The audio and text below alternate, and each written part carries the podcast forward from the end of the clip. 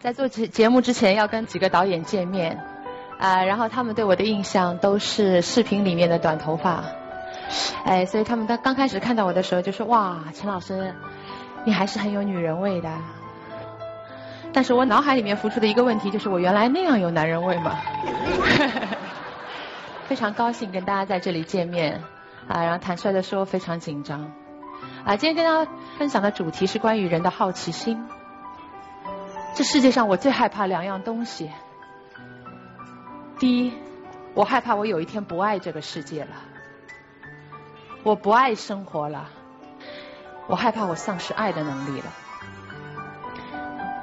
我第二个最害怕的是，我害怕我灵感枯竭了。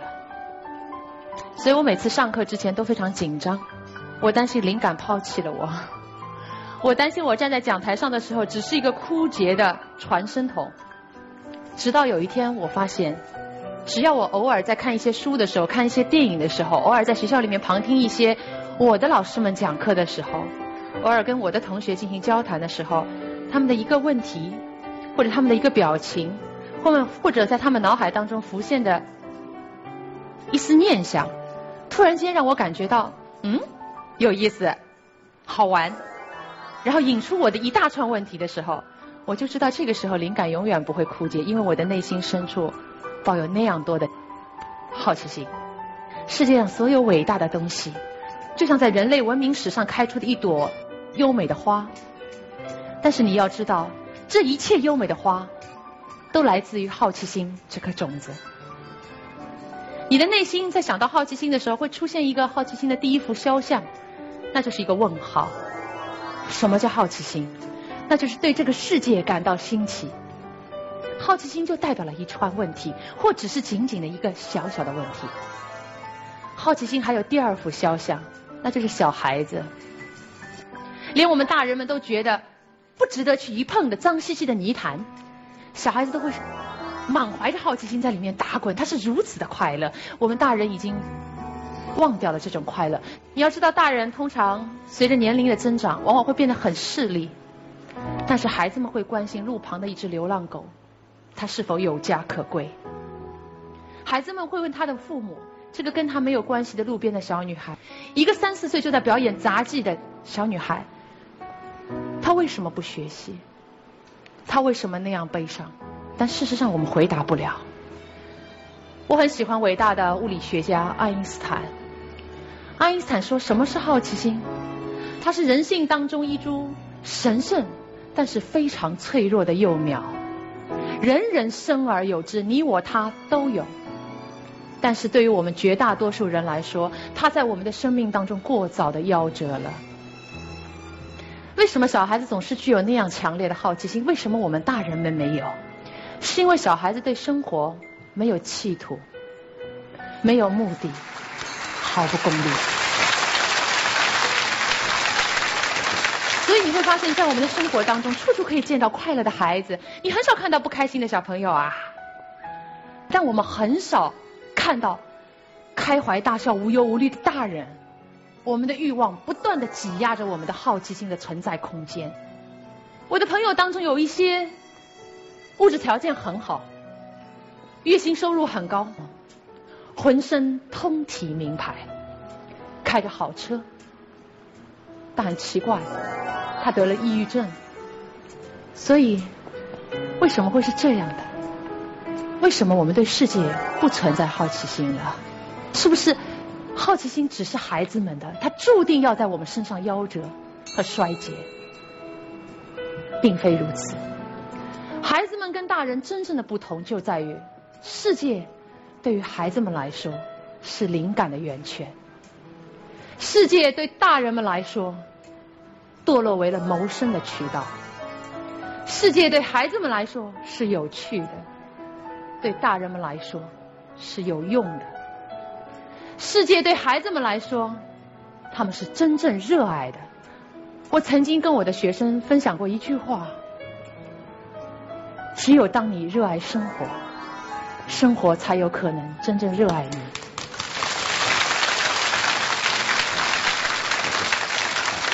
我们很多时候总觉得好奇心好像在日常生活当中不会带给我们现实的好处。但是你要知道，能让我们终身快乐的，恰恰是那些没用的东西。能让人类的文明显得如此灿烂的，就是那些没用的东西。我喜欢诗歌，很多时候我对诗歌的喜欢，也恰恰来自于一些简单的好奇。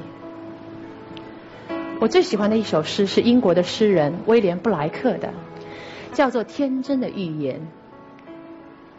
四句话：一沙一世界，一花一天堂。双手握无限，刹那是永恒。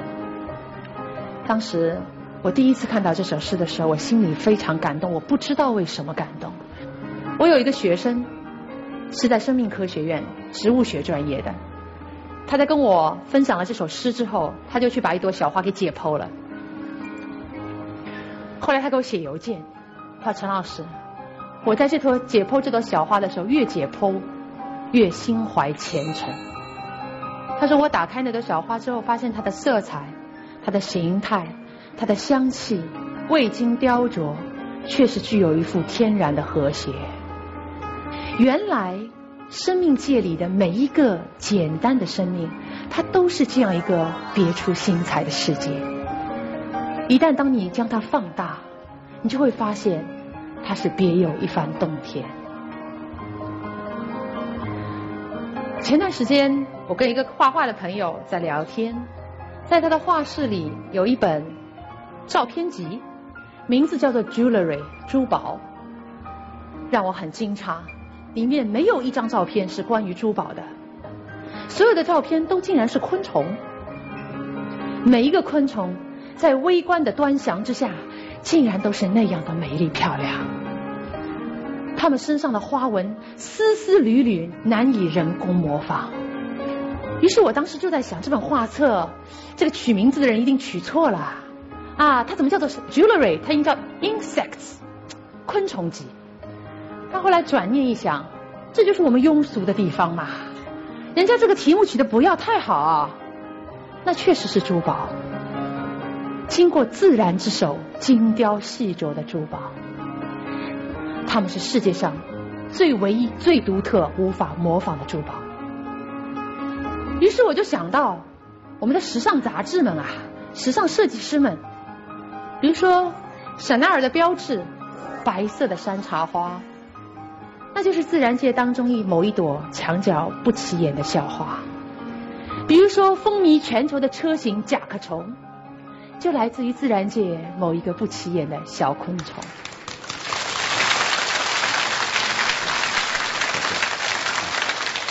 甲壳虫车型刚刚创造出来的时候，他们的宣传口号很有意思，不像我们什么至尊、高贵。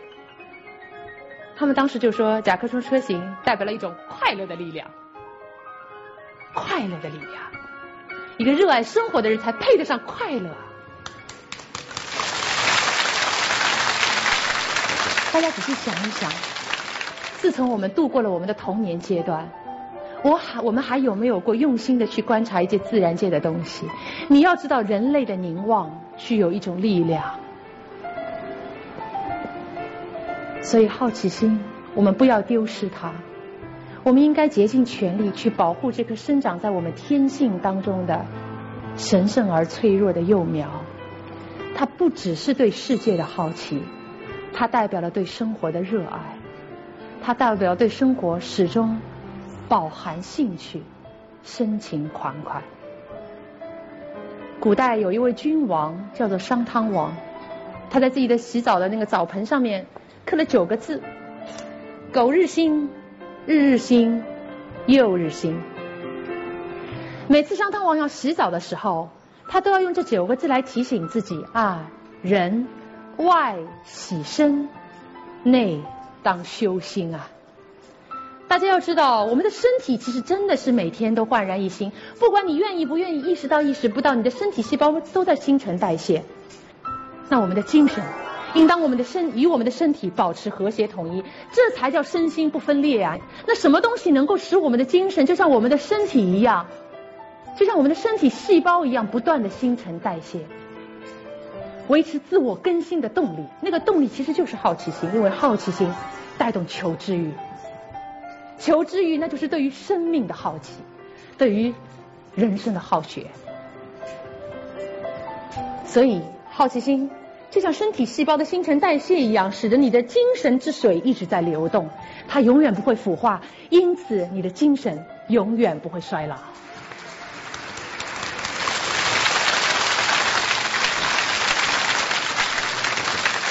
怎么样能够保持好奇心这颗嫩苗的不夭折、不衰竭？那就是常怀谦虚之心。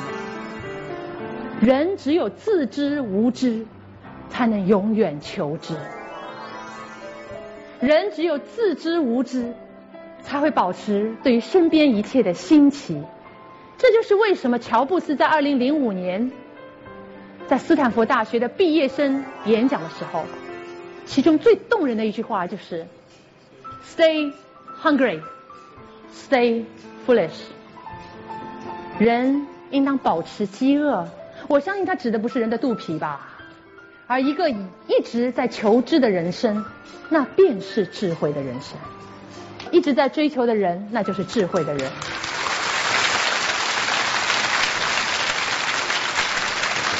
生活处处充满。